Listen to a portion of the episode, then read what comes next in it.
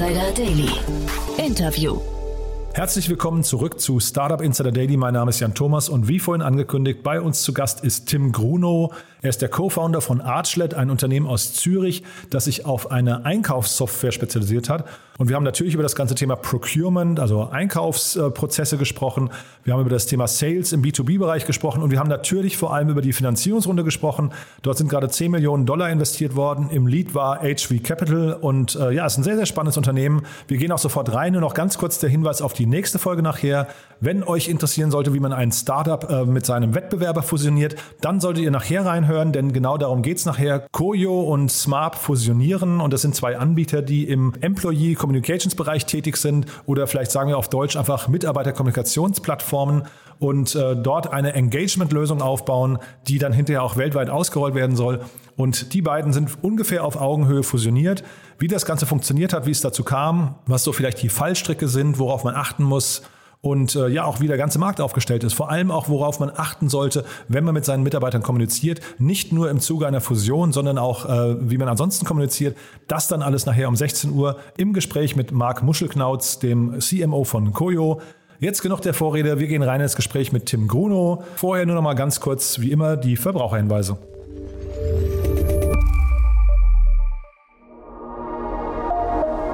Werbung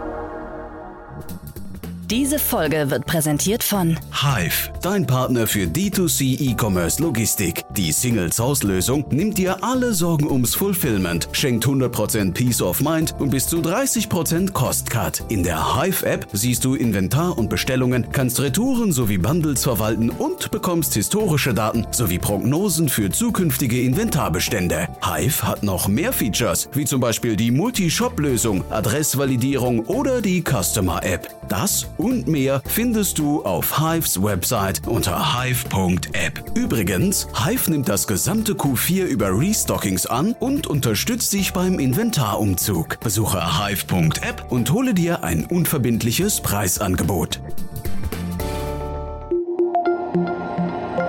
Das war die Werbung. Und jetzt geht es weiter mit Startup Insider Daily. Interview.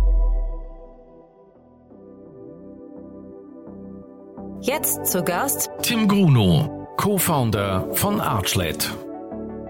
Super, ja, ich freue mich. Tim Gruno ist hier, Co-Founder von Archlet. Ich hoffe, ich habe es richtig ausgesprochen. Hallo Tim. Hi Jan. Ja, ja. Das, das passt perfekt. Super, cool.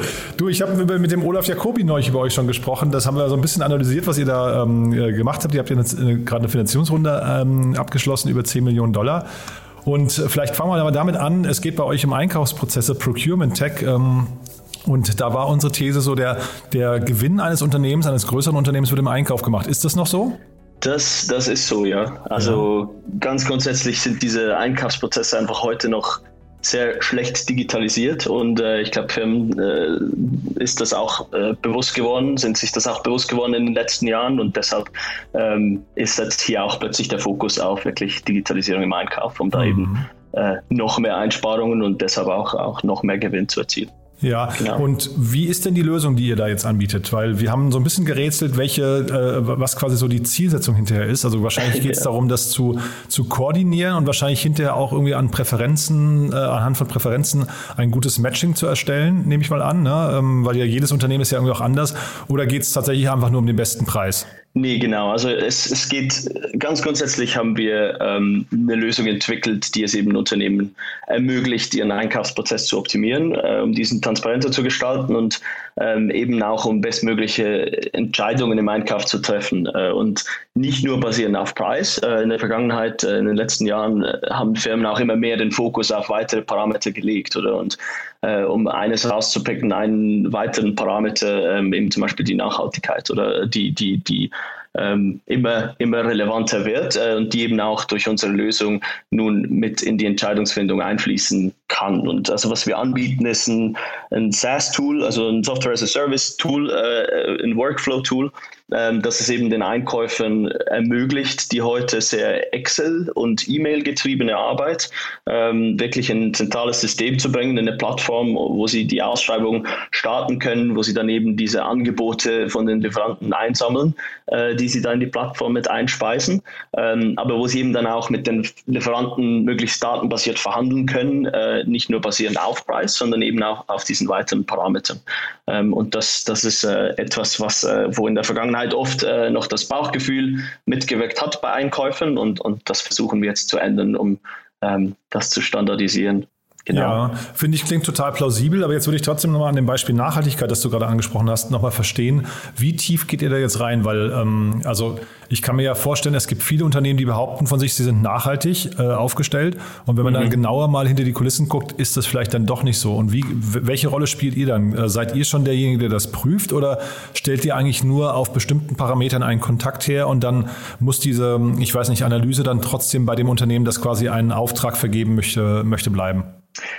Ja, gute Frage. Also ganz grundsätzlich ähm, sind wir, haben wir Datenpartner, äh, mit denen wir zusammenarbeiten, äh, wo wir eben zum Beispiel äh, mit, wir arbeiten zum Beispiel mit EcoVadis. EcoVadis ist einer der größten äh, Anbieter für Nachhaltigkeitsscores äh, von Lieferanten. Ähm, und diese sind dann zum Beispiel von 0 bis 100 äh, haben die einen Score. Da kann man auch sagen, wo man den Wert drauf legt. Und wir binden eben diese Parameter mit ein, damit Einkäufer das in, in ihrer Einkaufsentscheidung mit berücksichtigen können. Oder? Und dann kannst du zum Beispiel ein Szenario bei uns erstellen und, und sagen, ich möchte jetzt schauen, was wäre, wenn ich äh, nachhaltiger einkaufen würde, eben basierend auf diesen Scores. Ähm, und, und wir bieten da eigentlich das, die Lösung, um das Ganze äh, ja, in dem Sinne sichtbar zu machen.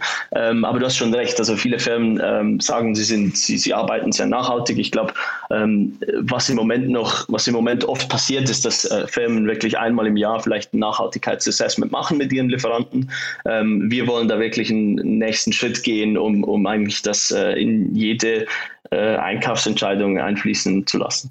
Ja, aber das heißt, ich höre raus, es geht bei euch eher um Datenpartnerschaften. Ihr erhebt die Daten nicht selbst oder primär nicht selbst, ja? Nee, wir, wir sind kein Datenerheber in dem Sinne, genau. Also wir sind wirklich, äh, wir, wir bieten eigentlich die Lösung, die diese verschiedenen Daten zusammenbringt, oder? Weil oft liegen die, oft haben die Firmen äh, gewisse ja, Parameter, äh, seien das äh, Lieferkettenrisikoparameter ähm, oder eben Nachhaltigkeitsparameter und, und, und nutzen diese aber noch zu wenig. Und, und bei uns geht es dann wirklich darum, in diesem Ausschreibungsprozess die mit einzubinden und dem, dem Einkäufer das, das, das besser zu visualisieren und zu zeigen, was da noch möglich wäre. Mhm. Das heißt, ihr geht auch nicht ins Risiko oder ihr lauft nicht Gefahr, dass hinterher euch eine falsche Empfehlung, zum Beispiel jetzt einmal ein, ein Unternehmen, was sich als Nachhaltigkeitssieger vielleicht sogar präsentiert, und der aber dann eigentlich vielleicht trotzdem irgendwelche, ich weiß nicht, Farben, äh, Farbreste oder sowas ins Meer kippt, äh, dass so ein Unternehmen dann gewählt wird und hinterher quasi da, darunter können ja Marken leiden auch. Ne? Das, sowas kann euch Klar. nicht auf die Füße fallen bei einer falschen Entscheidung.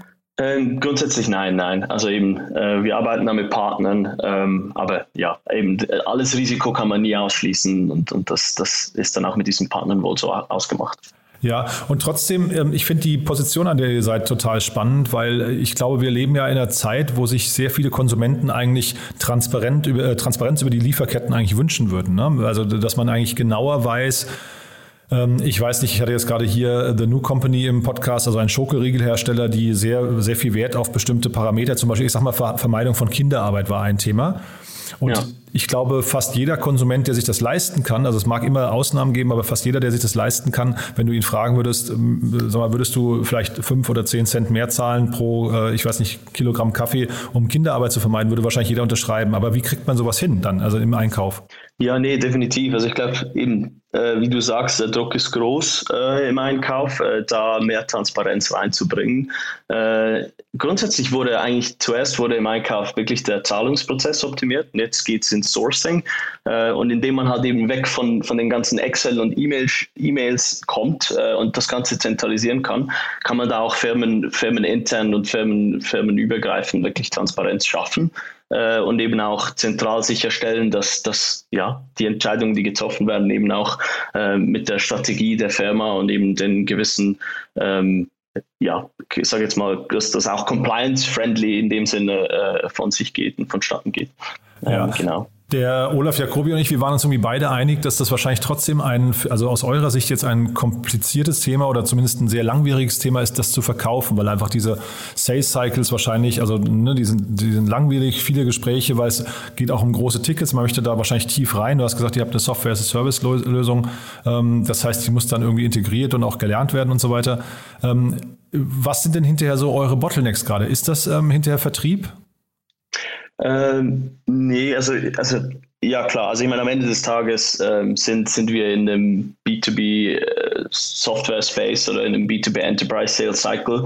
Ähm, das geht dann halt manchmal ein bisschen länger. Ich glaube, wir haben ähm, ja, es geht, es geht ein paar Monate, bis man da drin ist. Äh, dafür bleibt man dann hinten raus natürlich auch noch, noch länger drin, oder? Mhm. Ähm, ich glaube, äh, da, da kommen wir jetzt aber mit unserem Thema wirklich an den Punkt, wo viele Firmen den Zahlungsteil wirklich digitalisiert haben und jetzt in die Richtung Sourcing gehen und, und diesen Ausschreibungsprozess digitalisieren wollen. Also ich, ich glaube, da ähm, arbeiten wir auch stetig daran, diesen Sales-Zyklus zu optimieren, äh, schneller, früher Relevanz zu zeigen, das Produkt früher einzubringen äh, und das zu verschnellen. Aber ja, ich denke also schon, dass halt äh, einerseits das, andererseits haben wir jetzt auch eine zusätzliche Finanzierungsrunde aufgenommen, um eben äh, schneller auch mit der Produktentwicklung voranzukommen.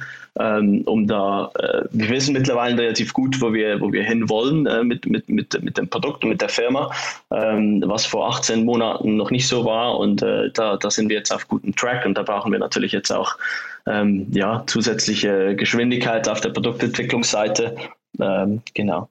Und eure Kunden, Zielgruppen, mit denen ihr es gerade zu tun habt, das sind wahrscheinlich Unternehmen, die primär im Fertigungsbereich unterwegs sind, oder? Oder, oder, oder kann man einfach sagen, es ist pauschal, jedes größere Unternehmen hat sowieso eine Einkaufsabteilung und ab einer gewissen Größe könnte jeder eurer Kunde werden? Ja, könnte man, könnte man pauschal wahrscheinlich fast so sagen. Wir legen den Fokus auf äh, produzierende Unternehmen, also ähm, im, in der Consumer Goods Industrie, äh, also vor allem auch sehr viele Food, Food and Beverage Companies, die, die für uns sehr spannend sind, ähm, weil die halt eben viel ausschreiben, weil da, weil da ähm, ja, oft äh, Verpackungen, Rohmaterialien ausgeschrieben werden. Ähm, und deshalb ist da auch oft die, die, die Relevanz die größte. Äh, und, und die gehen wir dann auch an. Ich glaube auch, was, was oft hilft jetzt im Sales-Prozess bei uns ist, äh, sind Firmen, die ähm, ein Procurement Excellence Center haben, oder? Also die haben jetzt oft, viele Firmen sind sich jetzt äh, im Bereich der Digital oder währenddem sie ihre Supply Chains äh, und die Softwarelandschaft intern digitalisieren, haben die ein Excellence Center, wo wo, wo die sind eigentlich nur zuständig dafür, Tools in die Firma zu bringen oder ähm, die die Prozesse effizienter gestalten. Und ähm, also so aufgeklärte Firmen äh, sind da für uns schon äh, Firmen, die, die ja unser Haupttarget sind. Und sag mal, äh, verändern sich denn auch so die Anforderungen der Unternehmen äh, im Umgang mit eurer Software? Weil ich, also ich frage deswegen, wir haben ja jetzt gerade, wir haben mehrfach eben schon über das Thema Sourcing gesprochen, aber mhm. wir haben gesprochen über Preis und Nachhaltigkeit zum Beispiel als Parameter. Jetzt kommt ja plötzlich was ganz Neues dazu, nämlich äh, Knappheit. Also wir haben ja jetzt plötzlich, äh, sag mal, Chipkrise oder äh, man sieht es in ganz vielen anderen. Mir hat gerade ein, ein Bekannter erzählt, dass, äh, dass er durch Ikea gelaufen ist und irgendwie die Hälfte der Produkte nicht verfügbar war. Ähm, und das, das ist ja wahrscheinlich immer das Ergebnis, also man sieht dann ja nur das Ergebnis eines Lieferkettenproblems an irgendeiner Stelle. Gibt es ja. dann bei euch so eine Art Alert-Button, wo jetzt Kunden ganz hektisch draufklicken und sagen, wo kriege ich jetzt die Schrauben, die ich eigentlich brauche, her? Ähm, also das, das Thema ist super spannend, weil ähm, also was wir nicht machen im Moment ist, äh, ähm, also wir, wir suchen keine und wir, wir bieten den den Einkäufern keine neuen Lieferanten an oder das ist, äh, das ist äh, nicht etwas, was bei uns im Produkt ist. Wir sind wirklich das Workflow-Tool für die, für die Ausschreibungen. Ah, ja. ähm, was wir aber eben machen, ist, wir, wir ermöglichen Einkäufern diese Kapazitäten, die oft durch Lieferanten gegeben sind, eben zu, zu, zu optimieren und zu berücksichtigen bei der Analyse, oder? Und ich glaube, ähm, viele Lieferanten bieten ja im Moment gerade extrem äh, einfach auch Kapazitätslimits an. Äh, und dann geht es natürlich darum, äh, herauszufinden, mit welchen Lieferanten kaufe ich jetzt welche Produkte ein, ähm, damit ich da auch äh, die, die bestmögliche Option äh, basierend auf all meinen Parametern finde. Ähm, und da unterstützen wir die Firmen äh, vor allem dann sehr stark. Und das ist etwas, was in den letzten äh, zwölf Monaten natürlich auch durch die ganze Situation mit den globalen Supply Chains eigentlich auch äh, immer noch ein größerer Painpoint geworden ist. Hm. Heißt aber auch, dass zum Beispiel das Thema Lieferzeiten in eurem Tool keine, keine Rolle spielt. Das ist eine Sache, die passiert dann einfach zwischen dem äh, Auftraggeber und Auftragnehmer. Nee, das kann ebenfalls berücksichtigt werden. Also ähm, wir bieten wirklich dem, dem Nutzer an, äh, diese verschiedenen Parameter zu berücksichtigen und Aha. die kann man recht modular dann auch äh, in die Optimierung mit berücksichtigen. Also je nachdem, ob man Lieferzeiten hat oder auch Zahlungskonditionen oder was natürlich auch einen, einen Impact hat auf eine Entscheidung, ähm, kann man diese bei uns äh, mit berücksichtigen, um mhm. dann eben äh, die bestmögliche Entscheidung und eine transparente, kollaborative Entscheidung zu treffen. Ah ja. Und sag mal, wie viele ähnliche Unternehmen wie euch gibt es? Also der, der Olaf Jacobi hatte, glaube ich, Kelfer aus äh, Irland äh, mal jetzt genannt als Beispiel. Aber also er hat gleichzeitig auch gesagt, es gibt noch keine sogenannten Kingmaker-Investments. Also es gab jetzt noch keine riesengroßen Runden. Ist das ein Markt, der gerade neu entsteht? Also seid ihr da einer von wenigen oder gibt es auch schon, weiß nicht, marktdominierende Player? Ich glaube, etwas bei diesem Space ist also für, für uns extrem spannend. Und zwar es gibt, also grundsätzlich eine Ausschreibungssoftware ist, ist in dem Sinne nichts Neues, oder? Also ich glaube, die ganz großen ähm, Suite-Providers im Bereich äh, Procurement-Software, die haben äh, oft eine sehr simple ähm, Lösung für, für, für Ausschreibungen. Ähm, was wir jetzt machen, ist, wir, wir machen das Ganze einfach viel benutzerfreundlicher äh, und noch datengetriebener und unterstützen den Einkäufer da wirklich bei diesem, ähm, ja, bei dem Entscheidungsfindungsprozess, bei der Verhandlung, ähm, was zuvor noch niemand in dem Stil gemacht hat ähm, und, und rollen das Feld da von, von, von ein bisschen einer anderen Seite auf. Ähm, und äh, ja, also ich grundsätzlich Natürlich ähm, gibt es sehr große Lösungen, äh, die aber alle sehr so ein bisschen verstaubt sind ähm, und, und wo man extrem viel noch holen kann, indem man einfach eine benutzerfreundliche Lösung hat, die eben äh, noch, noch relevanter ist für noch mehr Firmen, äh, vor allem auch wenn es dann darum geht, auf kleinere Firmen zu gehen und nicht nur auf äh, sehr große Enterprise-Firmen. Ähm, genau, also ähm, ja, gibt noch sehr viel zu holen in dem Space und, und noch nicht so viele Firmen, die mhm. da eben den Durchbruch geschafft haben. Cool. Du, dann sag nochmal einen letzten Satz vielleicht nochmal. Ihr kommt ja, wenn ich es richtig gesehen habe, von der ETH Zürich, ne? Genau, wir, wir kommen, wir haben eigentlich einen technischen Hintergrund. Ja, genau, da wollte ich dich mal fragen, vielleicht kannst du nochmal für die Hörerinnen und Hörer, weil die ETH, die, die taucht hier immer wieder auf und äh, ist so ein bisschen wie die, weiß nicht, WHU hier, ne? Aber natürlich, oder vielleicht eher wahrscheinlich vergleichbar mit Aachen. Ähm, äh, kannst du vielleicht nochmal kurz so das Klima dort beschreiben? Also wie, wie kommt es dazu, dass ihr da, dass da so viele Startups entstehen? Ähm, ja, das ist eine gute Frage. Äh, grundsätzlich, also es ist eigentlich weniger wie die WHU, das ist bei uns eher so, das Pendant dazu ist eher die, die HSG, also die Universität St. Gallen. Mhm. Ähm, wir sind, äh, ja, es ist mehr mit, äh, mit, mit Aachen zu vergleichen oder, oder auch mit, mit München, mhm. äh, mit der TU München. Ja, genau. Ähm, es ist wirklich eine technische Universität. Ähm, wir haben aber ähm, zum Beispiel, ähm, wir waren auch, äh, also meine zwei Mitgründer, Lukas, Jakob und ich, wir waren Teil der ETH Juniors. Das ist äh, so eine studentische Unternehmensberatung, wo, wo sehr viele Startups äh, aus den vergangenen Jahren auch daraus raus entstanden sind. Also zum Beispiel ähm, Get Your Guide oder Beekeeper, die auch äh, zum Beispiel aus, aus den ETH Juniors rauskommen.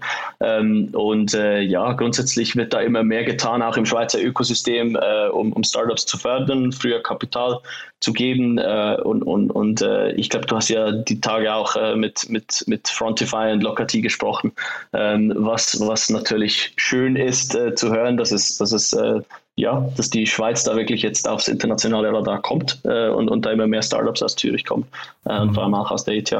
Super. Du Tim, dann also schöne, schöne Story finde ich, toll, was ihr da aufbaut. Haben wir was Wichtiges vergessen aus deiner Sicht?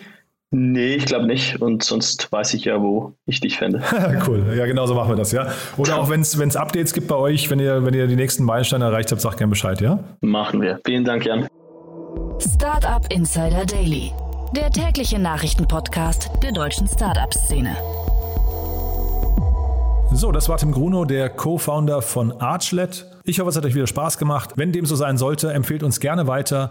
Teilt diesen Beitrag oder auch andere äh, Formate, die euch gefallen haben, andere Folgen auf LinkedIn, Instagram oder dem sozialen Netzwerk eurer Wahl. Damit helft ihr uns, diesen Podcast bekannter zu machen. Und das Beste wäre natürlich, wenn ihr diesen Podcast auf Apple Podcast bewertet. Einfach kurz dort vorbeischauen, dauert nicht mal eine Minute und hilft uns am allermeisten, dem Apple-Algorithmus zu sagen, was wir hier für eine tolle Arbeit leisten. Ich hoffe, ihr seht das genauso. Aber ihr wisst ja, wir geben uns sehr, sehr viel Mühe, äh, hier immer die wichtigsten Gäste vor Mikrofon zu versammeln. Von daher vielen, vielen Dank für eure Unterstützung und ansonsten freue ich mich, wenn wir uns nachher wieder hören. Dann, wie gesagt, um 16 Uhr mit Marc Muschelknauz, dem CMO von Koyo. Bis dahin, euch noch einen wunderschönen Tag und ja, alles Gute. Ciao, ciao.